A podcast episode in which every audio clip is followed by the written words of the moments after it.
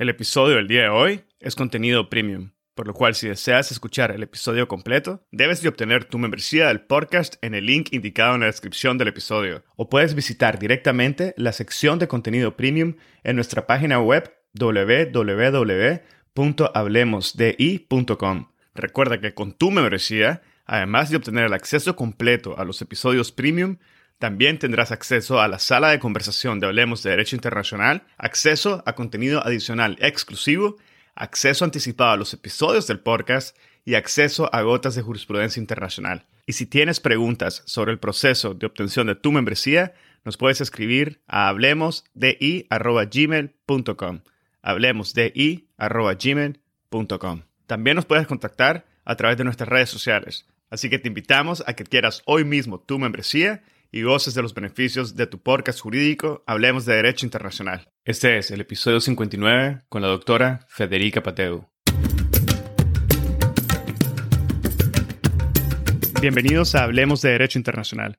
Mi nombre es Edgardo Sobanes, abogado y consultor jurídico internacional. En cada episodio tenemos a un invitado o invitada especial que nos inspira y comparte sus conocimientos y visión única sobre distintos temas jurídicos y políticos de relevancia mundial. Gracias por estar aquí y ser parte de HDI. En esta ocasión tuve el gran gusto de conversar con la doctora Federica Padeu sobre el texto de artículos sobre la responsabilidad del Estado por hechos internacionalmente ilícitos. La doctora inicia el episodio comentándonos sobre el trabajo de la Comisión de Derecho Internacional de las Naciones Unidas sobre la estructura de los artículos y su estatus legal. Nos habla sobre las reglas primarias y reglas secundarias sobre la atribución y la violación de obligaciones internacionales y las circunstancias que excluyen la ilicitud. Posteriormente en el episodio la doctora se refiere a dos malentendidos comunes en el campo de la responsabilidad internacional de los estados que consisten en la afirmación de que una conducta justificada constituye una violación del derecho internacional y la caracterización legal de una conducta justificada como ilegal con ilicitud excluida o no ilícita. La doctora finaliza el episodio compartiendo sus reflexiones sobre el futuro de los artículos, los distintos escenarios posibles y el papel que están jugando los países de América Latina en el proceso que se espera concluya con la adopción de un tratado. La doctora Federica Padeu es Derek Bobet Fellow in Law en Queen's College, Cambridge, y Fellow del Lauterbach Center for International Law en Cambridge. Su investigación se enfoca en el derecho de la responsabilidad internacional de los estados el derecho al uso de la fuerza y temas de derecho de las inversiones extranjeras. Su libro, Justifications and Excuse in International Law, fue publicado por Cambridge University Press en el año 2018 y su investigación ha sido publicada en algunas de las más prestigiosas revistas de derecho internacional, como el American Journal of International Law, European Journal of International Law y British Yearbook of International Law. Federica es miembro del Advisory Panel del British Institute of International and Comparative Law y del Academic Research Panel de Blackstone Chambers en Londres. Obtuvo su título de abogado cum laude en la Universidad Católica Andrés Bello Caracas y un LLM y PhD, ambos en Derecho Internacional de la Universidad de Cambridge. Espero que disfruten de este episodio, lo compartan en sus redes sociales y con quienes consideren podrían beneficiarse del contenido. Esta es la forma más fácil de fomentar el proceso de diseminación y difusión de temas de derecho internacional. Sigan al podcast en Spotify, Google Podcast, Apple Podcast, YouTube o cualquier otra plataforma que utilicen. Ahora, empecemos. Hoy tengo el gran privilegio de darle bienvenida al podcast a la doctora Federica Pateu. Bienvenida y muchas gracias, doctora, por haber aceptado nuestra invitación. Muchísimas gracias a ti por la invitación. Bueno, doctora, hoy vamos a conversar sobre el texto de artículos sobre la responsabilidad del Estado por hechos internacionalmente ilícitos. Y creo, profesora, que la manera más práctica de empezar es pidiéndole que nos comente de forma muy breve en qué consisten los artículos y por qué. ¿Por qué no estamos hablando hoy en día aún de una convención o tratado multilateral vinculante en sí mismo? Bueno, este, la pregunta tiene realmente dos partes. Este, así que las voy a analizar separadamente. Para empezar, ¿en qué consisten los artículos? Bueno, este es un documento que fue elaborado por la Comisión de Derecho Internacional de las Naciones Unidas. Es uno de los proyectos de mayor duración de la Comisión, si no el de mayor duración. Creo que la Comisión trabajó sobre este proyecto casi cinco décadas. Y el resultado de ese proyecto, de todo ese trabajo es este documento, el artículo sobre la responsabilidad internacional de los estados por hechos internacionalmente ilícitos. el cual contiene las reglas que guían la determinación de la responsabilidad internacional del Estado.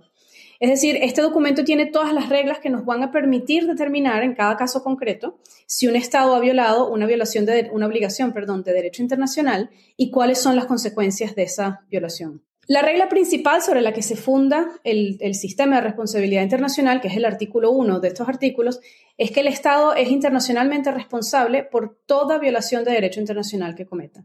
Y lo que hacen los artículos es luego expresar cuáles son todos los, puntos que hay que determinar para establecer esta responsabilidad.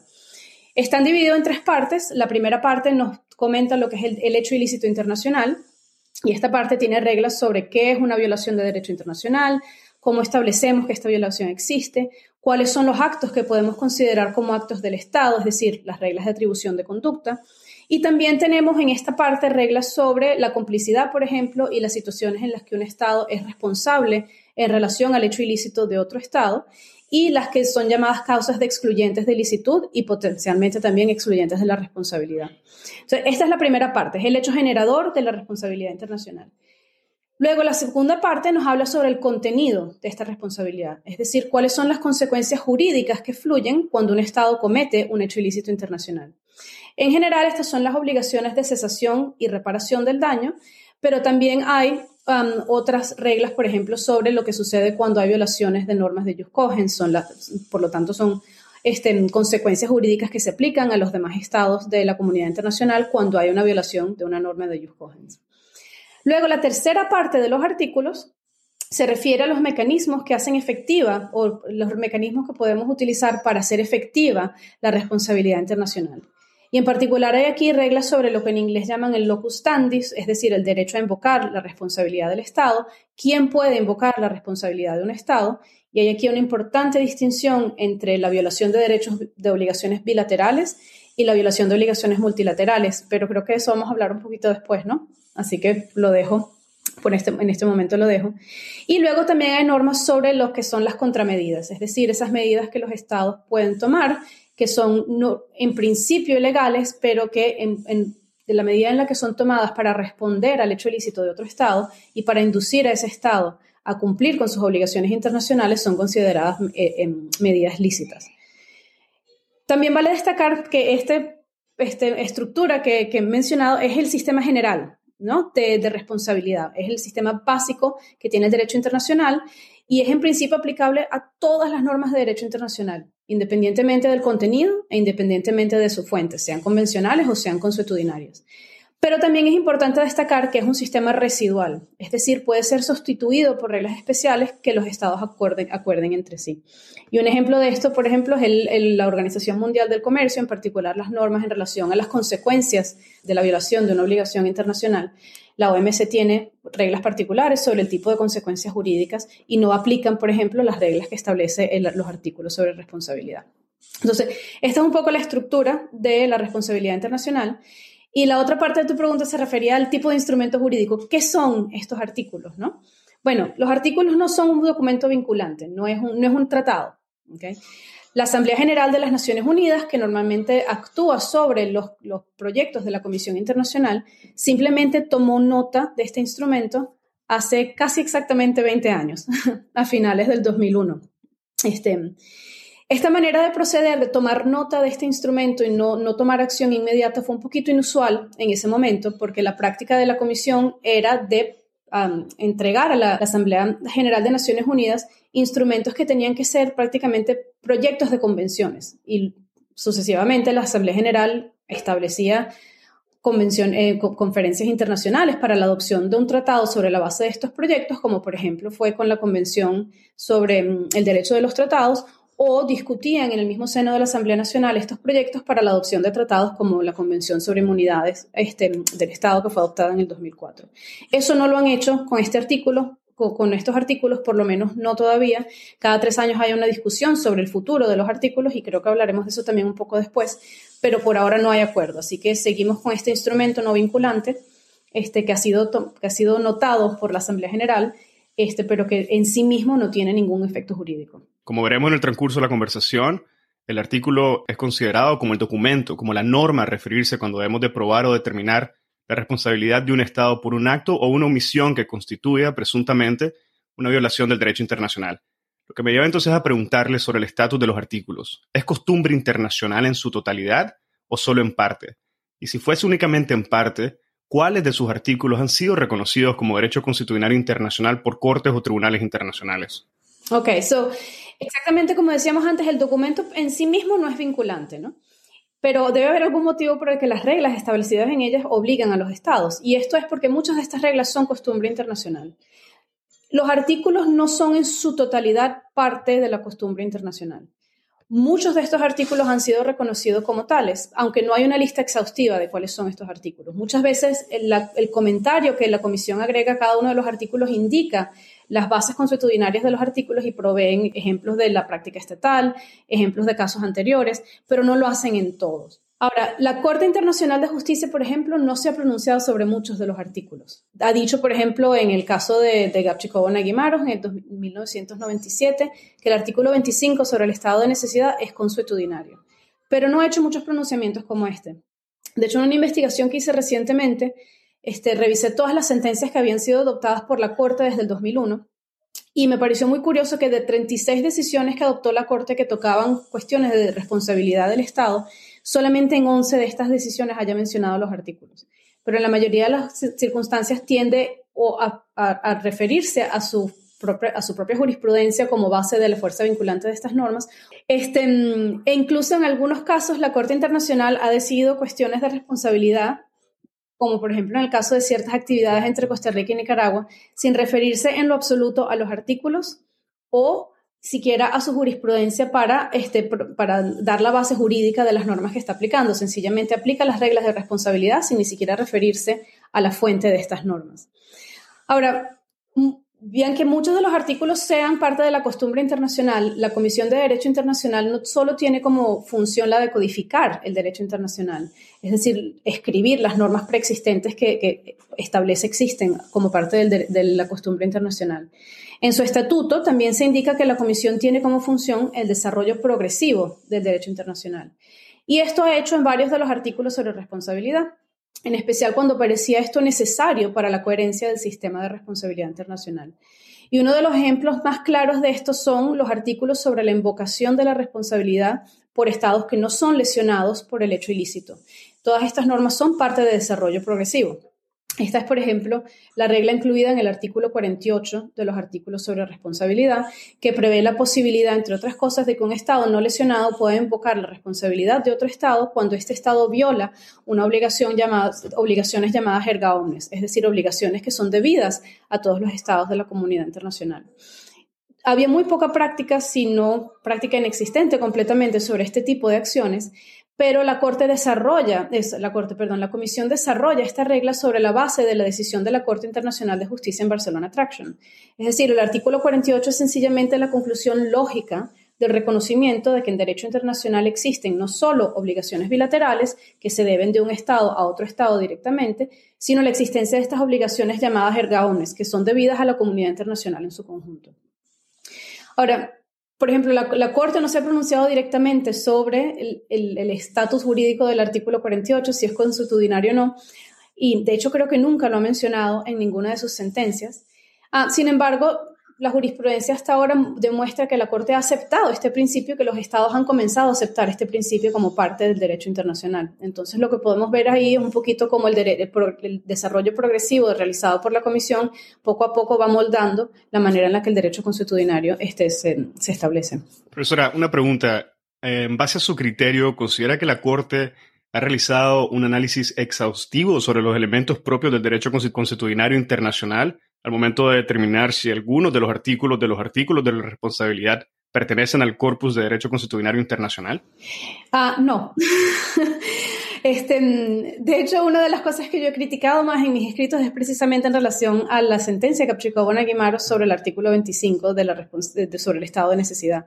Muchas veces la Corte sencillamente toma este, un shortcut, ¿no? Un camino rápido de referirse al, al trabajo de la Comisión de Derecho Internacional presumiendo que la Comisión de Derecho Internacional ha hecho todo el trabajo de análisis de práctica estatal y de opinión juris. Entonces, sencillamente usan eso como base para establecer que las normas que están aplicando son parte del derecho consuetudinario.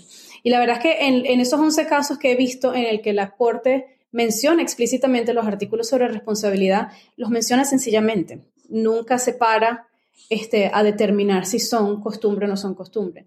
Y eso que en algunos casos ha surgido la, la, pregunta de si los artículos son parte del derecho consuetudinario. En Croacia, Serbia, por ejemplo, este, uno de los artículos de atribución que estaban discutiendo las partes era el artículo este, 10.2, es decir, las circunstancias en las que un, los actos de un movimiento que logra establecer un nuevo Estado, un movimiento secesionista que logra establecer un nuevo Estado, pueden atribuirse a ese nuevo Estado. En este caso, Croacia estaba alegando que ciertos actos cometidos por la República Federal de Yugoslavia podían atribuirse a Serbia, que era un nuevo Estado. Este, y discutieron muchísimo las partes sobre el, origen consuetudinario de esta norma y la Corte sencillamente decidió no aplicar el artículo porque por otros motivos podía descartar ese argumento. Entonces, las partes a veces sí este, discuten en, en sus, en, sus escritos y, en, en, las audiencias orales el origen consuetudinario de alguna de estas normas, pero la Corte tiende a no hacer ese tipo de análisis. Bueno, vamos ahora, profesora, si le parece ir paso a paso para poder establecer más claro el contexto de la conversación. Y me gustaría preguntarle que si el texto de los artículos, o más bien pedirle que se refiera a la diferencia que hace el texto de los artículos entre lo que son las reglas primarias y las reglas secundarias. Y de la misma forma que lo ha venido haciendo, no sé si fuera posible que ilustrara esta diferencia en base a algún caso que haya sido decidido por la Corte Internacional de Justicia, por ejemplo. Entonces, déjame primero definir los términos, luego te los ilustro con un ejemplo y luego te los critico. Entonces, en cuanto a definiciones, no hay definiciones claras. bueno, ciertamente no hay una definición de normas primarias y normas secundarias en los artículos. Entonces, para entender exactamente a qué se referían, tenemos que ir a buscar en las discusiones de la Comisión de Derecho Internacional que tenían en mente los, este, en particular Roberto Hago, pero también los otros miembros que estaban este, desarrollando este proyecto. Entonces, por reglas primarias entienden generalmente esas normas que son sustantivas, es decir, normas que imponen los derechos y las obligaciones a los estados mientras que normas secundarias son entendidas como esas reglas y principios que nos permiten, en cambio, determinar cuándo ha habido una violación de derecho internacional y cuáles son las consecuencias de esta violación. Esta es más o menos la distinción entre las dos.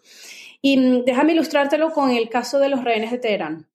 Los, casos, los hechos de este caso están muy bien narrados en una película, Argos, la película de Ben Affleck, este, que es precisamente sobre la toma de rehenes en Irán. Y en este caso había unos estudiantes iraníes que en el contexto de la revolución islámica en Irán en 1979 entraron a la embajada americana y tomaron a 52 diplomáticos y ciudadanos americanos como rehenes. Creo que al final estuvieron aprendidos por 445 días o algo por el estilo, casi dos años. Este, posteriormente a estos hechos, el Ayatollah Khomeini aprobó la toma de rehenes y decidió perpetuar esta toma de rehenes.